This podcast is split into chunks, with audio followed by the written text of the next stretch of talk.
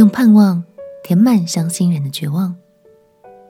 朋友平安，让我们陪你读圣经，一天一章，生命发光。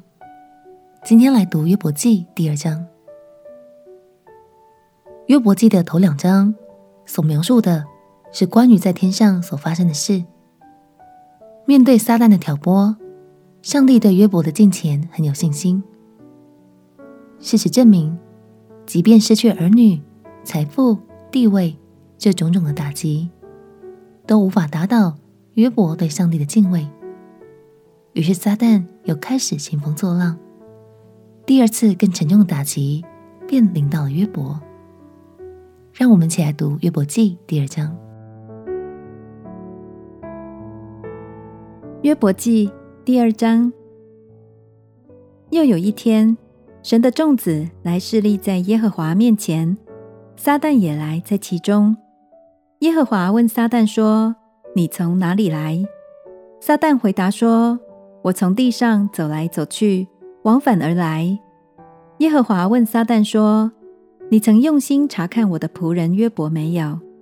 地上再没有人像他完全正直，敬畏神。”远离恶事，你虽激动我攻击他，无故的毁灭他，他仍然持守他的纯正。撒旦回答耶和华说：“人以皮代皮，情愿舍去一切所有的，保全性命。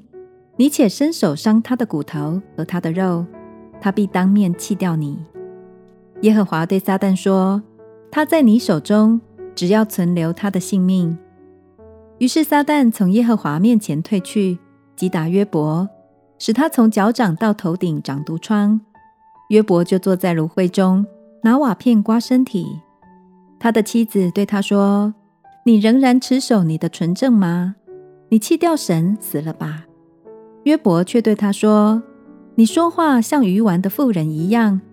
唉，难道我们从神手里得福，不也受祸吗？”在这一切的事上，约伯并不以口犯罪。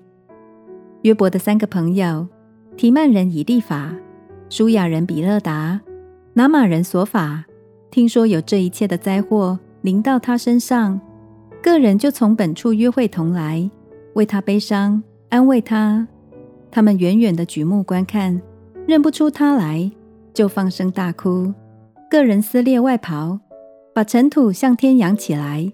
落在自己的头上，他们就同他七天七夜坐在地上，一个人也不向他说句话，因为他极其痛苦。约伯的太太不但没有给予耐心的陪伴，更直接出言指责对方的信仰，显然是提油救火了。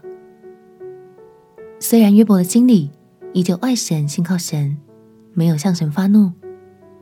但继续读下去，你会发现，他太太在这里对他所说的负面话语，可能已在他的心中留下了一些痕迹，使他开始对自己产生负面的想法，心情也开始随着时间起起伏伏。亲爱朋友，让我们带着爱与耐心，成为一位带来盼望的安慰者，即使真的什么都不说。相信你单纯的陪伴，就能让对方感受到被爱与支持哦。我们且祷告，亲爱的耶稣，求你赐给我爱与智慧，成为好的安慰者，能为有需要的人带来盼望，并且坚固他们的信心。祷告奉耶稣基督的圣名祈求，阿门。让我们学习像耶稣一样，有怜悯人的心肠。在家人、与朋友之间，成为分享爱的那个人。陪你读圣经，我们明天见。耶稣爱你，我也爱你。